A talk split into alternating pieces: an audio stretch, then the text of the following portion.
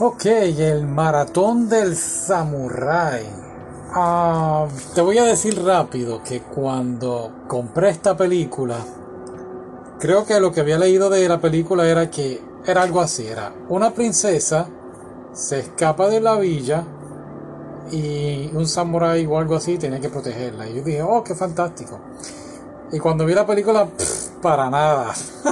o sea, sí, se escapa Ah, Samurai. Bueno, déjame explicarte. La película tiene muchas cosas verídicas.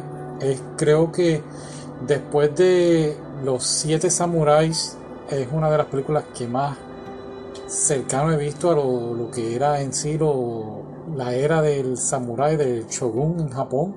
Así que si te gusta todo eso, ponte a verla porque es fantástica. Es verídica ya que al principio de la película fue una de las cosas que me impactó más.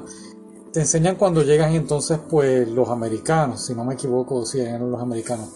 Y llegan estos con estos barcos que ellos llamaban los barcos de vela negra y la vela negra pues era más bien el, humo que salía de los barcos, del vapor, ¿no? De estar quemando el carbón. Y aquí fue entonces una época que cambia el giro de la historia de lo que es el Japón de el samurái y ellos pues se modernizan. Pero claro, en la película pues te enseñan que el shogun, que era el que estaba encargado de los samuráis en esta región, en esta área, pues decide entonces decirle a sus samuráis, ok, vamos a tener un maratón y vamos a correr y nos vamos a ejercitar por si viene una guerra. Entonces pues es verídico, eh, el maratón realmente ocurrió en el 1855 y todavía hoy en día sigue, es una tradición más bien. Eh, y aquí es donde se pone la trama muy buena. Cada lugar, cada aldea, yo desconocía, tenía un espía.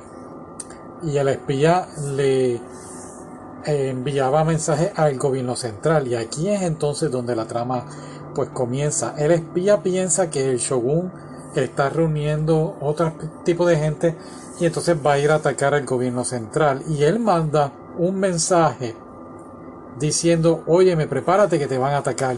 Y aquí es que entonces es una confusión más bien cuando él se da cuenta de que, oh, es un maratón, estamos corriendo, oh, he mandado el mensaje equivocado. Y aquí es entonces que él trata de, de enmendar todo su error.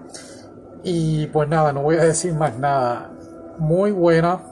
Me tiene varios, tiene distintos personajes. Está el personaje, eh, ¿verdad? Están las ramas sociales de los samuráis y, um, y el campesino y toda la cosa. Entonces, pues te enseñan cómo ellos tratan de subir de categoría para un mejor bienestar en su futuro. Y te enseñan también el samurái ya retirado, el señor mayor, que trata de conservar su honor.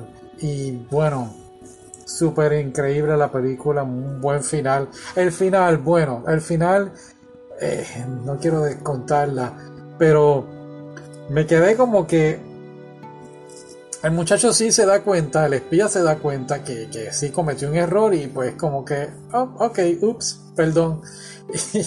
Y, como que no sé, fue, eso fue lo único, pero dentro de todo los demás personajes muy buenos y acción y, te tienen tensión, como que qué va a pasar aquí. Eh, y pues sí, la princesa al final, pues todo, todo nítido. Y no una princesa, es como la hija del, del show pero muy buena, de verdad que me encantó. Se la recomiendo. Ok, bye.